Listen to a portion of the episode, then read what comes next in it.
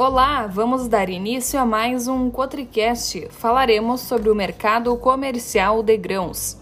O mercado na última semana foi pautado por grande volatilidade em meio ao risco de recessão econômica nos Estados Unidos. As commodities foram impactadas de maneira significativa, em especial o petróleo. A alta do Federal Reserve divulgada na última semana parece ter trazido algum afago aos mercados já que o Banco Central norte-americano sinalizou que altas de juros menores têm espaço em suas políticas. No lado da demanda, há rumores de que a China esteja buscando trigo adicional nos mercados da Austrália e do Canadá, enquanto ainda solicita oferta de trigo do Noroeste Pacífico.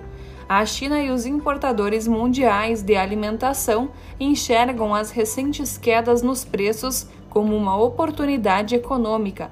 Embora as vendas de exportação dos Estados Unidos na última semana tenham sido ruins, um aumento na demanda está sendo sentido em todo o mundo, com os Estados Unidos iniciando alguns novos negócios.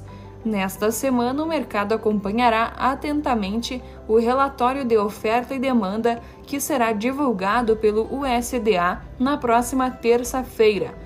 Por fim, o mercado também acompanhará a situação climática no meio oeste norte-americano, com redução do volume de chuvas de acordo com o modelo do NOAA, com potencial elevação das temperaturas a partir da segunda quinzena do mês. Chegamos ao fim de mais um Cotricast. Na próxima semana voltaremos com mais informações. Até lá!